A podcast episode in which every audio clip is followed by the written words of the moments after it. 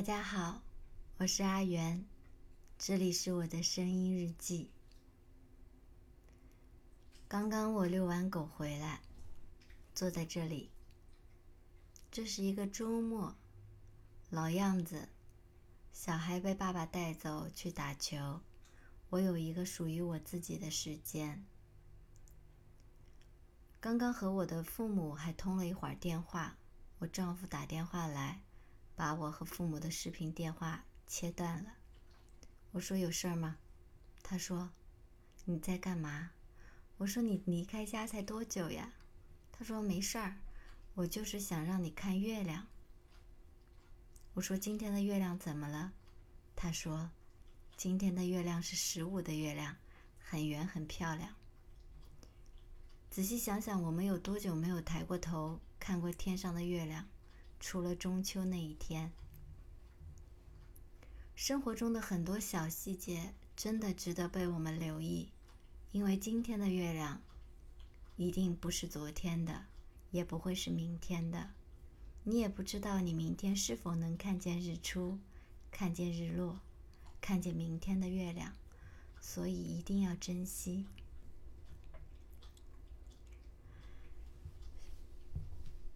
下午的时候，我去超市买东西，我就想，我以后录音的时候一定要把我这个习惯告诉大家。是什么习惯呢？就是我特别喜欢看别人的购物篮里装了什么，就是别人逛超市的时候，他的篮子里面有什么。有的人就是一罐牛奶，一盒沙拉。有的人就像我一样，满满的蔬菜、瓜果，什么都有。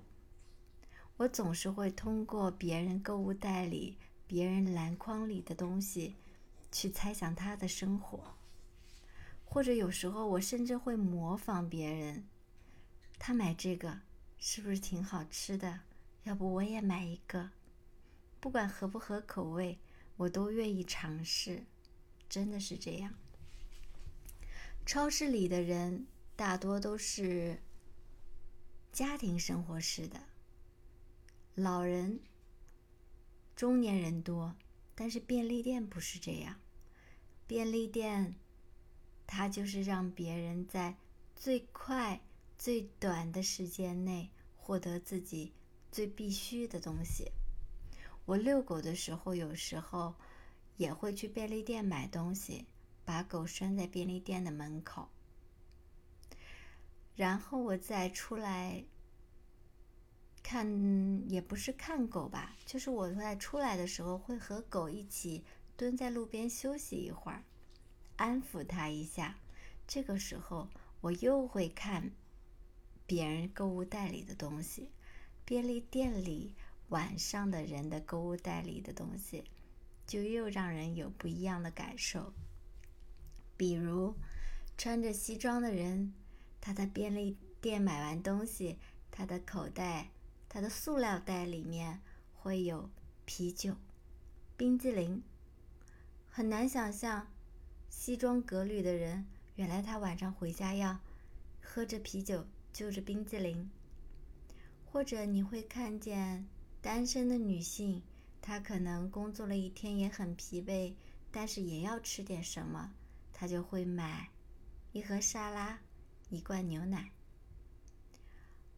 这种人在超市也有，但是看上去的感受没有在便利店看上去的那样有孤单的感觉。不知道为什么，可能是我臆想的呗。或者就是只有啤酒，真的只有啤酒。有些人。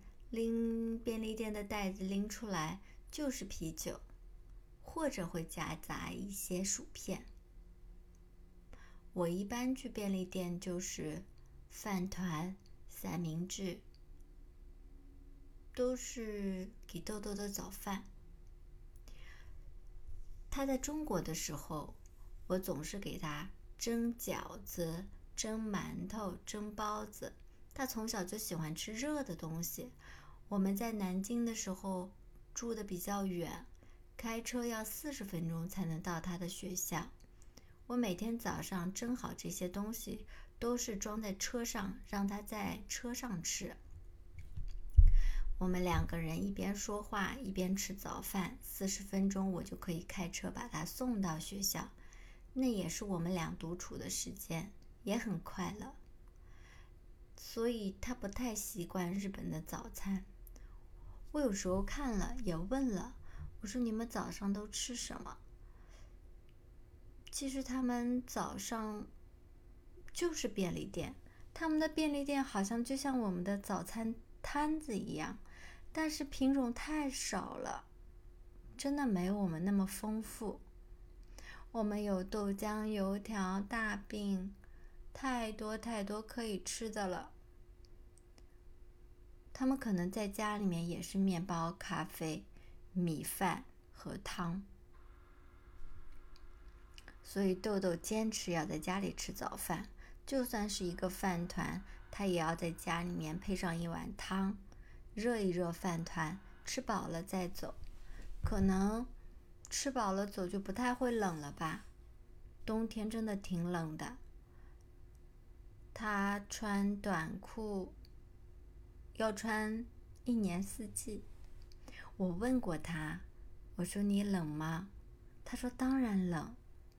我说：“但是大家看上去好像不冷的样子。”他说：“我也不知道，其实大家都冷的，只是习惯了而已。”他说：“但是在地铁上真的不是特别冷，出了地铁站比较冷。其实他们的校服是有大衣的，至少他们学校是有的，但是他不愿意穿。他说没有男生穿大衣，而且在地铁站里面太热了。”脱穿很不方便。日本小学生都是那种皮的书包，硬邦邦的，但其实并不是很重，看起来很重。那个书包学校是有规定的，不可以在地铁乘坐的时候把书包拿下来放在胸前，不安全也不好。要坐在椅子上的时候，也是要背着书包坐在上面，也不允许在车厢里面。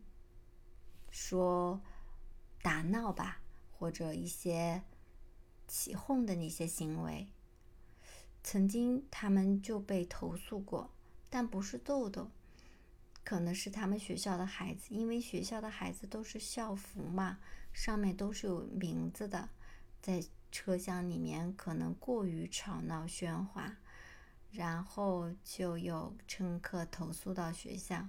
学校就会给家长发短信，告诉他有孩子被投诉了，要告诉孩子们在车厢里面保持安静。可能就是每个孩子都是代表一个学校的形象吧。你在外面真的要注意自己的形象，你不光是你自己。就像他刚来的时候，我也会和他说。当你的名字还没有被别人记住的时候，如果你犯了错，你就是那个别人口中的那个胖胖的中国男孩，一百个人里面也能找得出来，你就以你一个胖胖的中国男孩。所以，做任何事情的时候，要想你不光光代表，不单单是代表你自己，你还代表着。你是那个胖胖的中国男孩。小朋友刚来的时候有很多碰撞，虽然没有语言基础，但是他遇到的第一个老师、第一个校长对他真的很重要。我们选择的是一个家门口的公立学校，这个公立学校有一百年的历史。六个年级，但一共就一百个学生，几乎一个年级就一个班，每个人相互都是认识的。当时的班主任就告诉我们，孩子有什么说的不会表达的，就让他拉着我的衣服，用动作告诉我，我一定都能明白。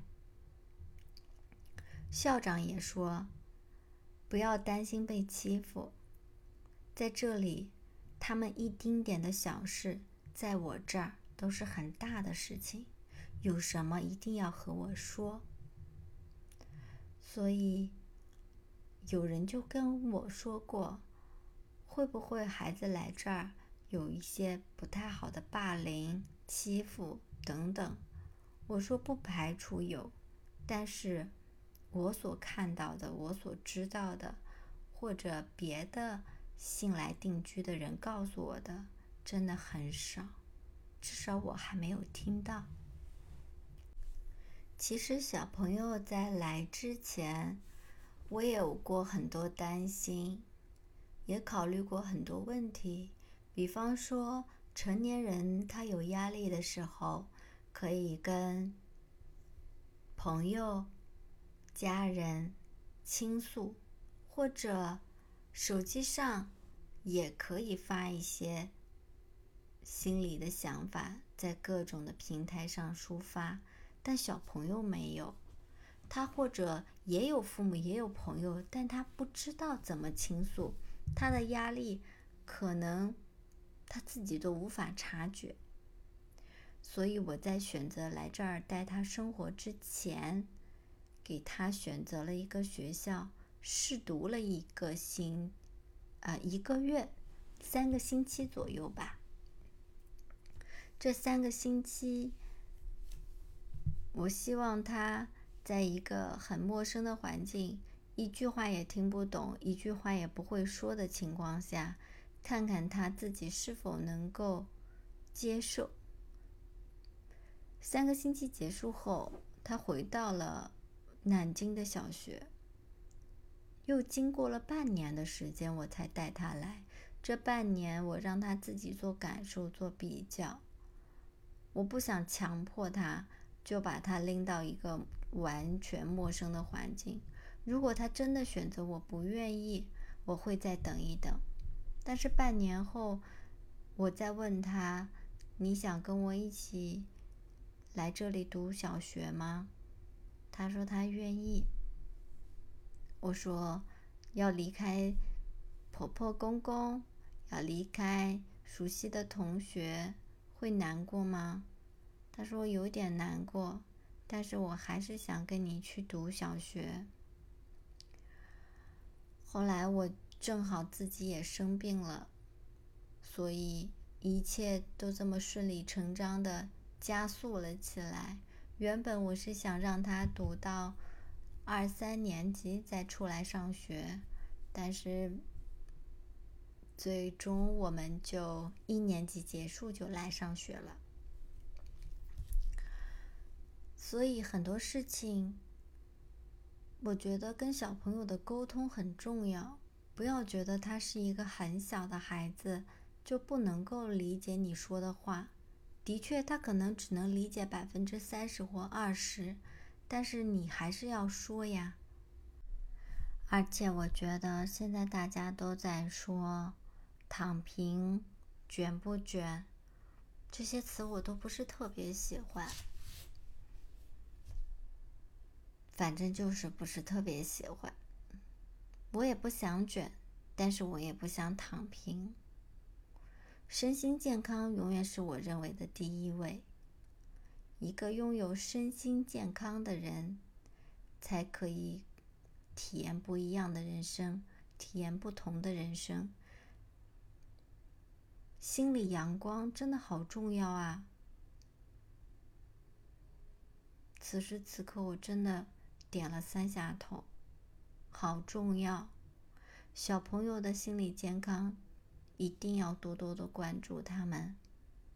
有人会说，我自己过得都很压抑，我都没有办法察觉他。那就对话，就是在小朋友很放松、很快乐，跟你一起玩、一起吃、一起看电视的时候，这时候打探他，跟他聊一聊学校，跟他聊一聊他的心理活动。这时候他总是会不经意的。露出一些小东西，你就能够观察到、勘察到、打探到他内心世界的一部分。至少我是这么做的。他有时候泡澡的时候，我就会坐在淋浴间的门口跟他说说话。现在他不给我做了，连门口都不让我做。他说我侵犯到了他的 隐私。但是其他的时候，他会说我来你的床上躺一躺，跟你玩一玩。我说好的。我有一天在家看青春期的书，我买了一些关于小孩子青春期成长中遇到的一些问题的书。后来我才知道，原来青春期是九岁到二十五岁，原来九岁就进入青春期了。现在的孩子是青春期来的早，走的晚，甚至有的人一辈子都活在青春期里面。后来我在家看书的时候，豆豆走过来说：“诶，你在研究我吗？”我说：“是的呀，还没找到眉目呢。”他就问我：“什么叫眉目？”我后来才想到，刚来读书的时候，那个校长就说：“你们一定要坚持说中文呀，因为他现在的语言只停留在八岁，还是属于小车车、小汽车。”很多词汇，如果你不说，他就没办法发展了。